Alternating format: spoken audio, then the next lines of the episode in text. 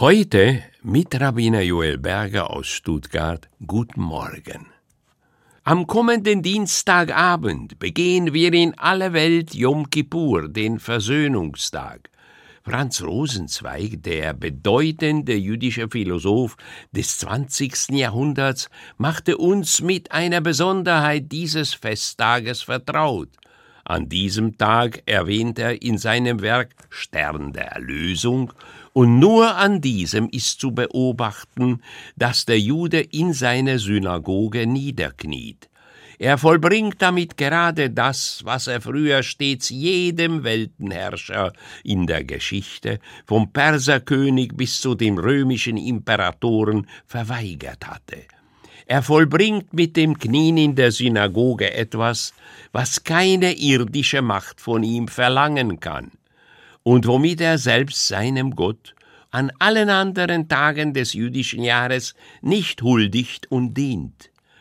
Man kniet bei einem Teil der Festtagsliturgie, wenn man meint, in die unmittelbare Allgegenwart Gottes schauen zu dürfen.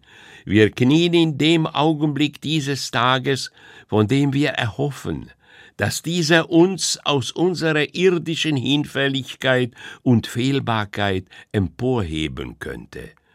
Durch das Gedenken an die Zeremonien in einstigen Jerusalemer Tempel erreicht der Betende in der Synagoge an diesem Tag das Empfinden der Allgegenwart Gottes.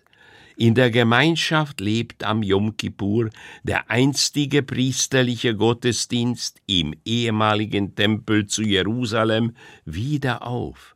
Dies ist keine für immer untergegangene Zeit für die Hoffnung des Juden. Im Gegenteil, die jüdische Hoffnung wird von der Erwartung genährt, dass sich am Ende der Zeiten alle Menschen allein Gott unterwerfen mögen und jegliche Formen der menschenverachtenden Götzendienste, die Anbetung von trügerischen Verführern, schwinden werden. Wir beten für diese Hoffnung und Zukunftserwartung ohne andere zu bekehren, damit ein Bündnis mit dem Schöpfer die Menschen vereint, um seinen Willen zu tun. Dies sagen die Gebete des langen Festtages aus, und daher knien einmal im Jahr die Besucher unserer Gebetshäuser nieder. Das war Rabbiner Joel Berger aus Stuttgart.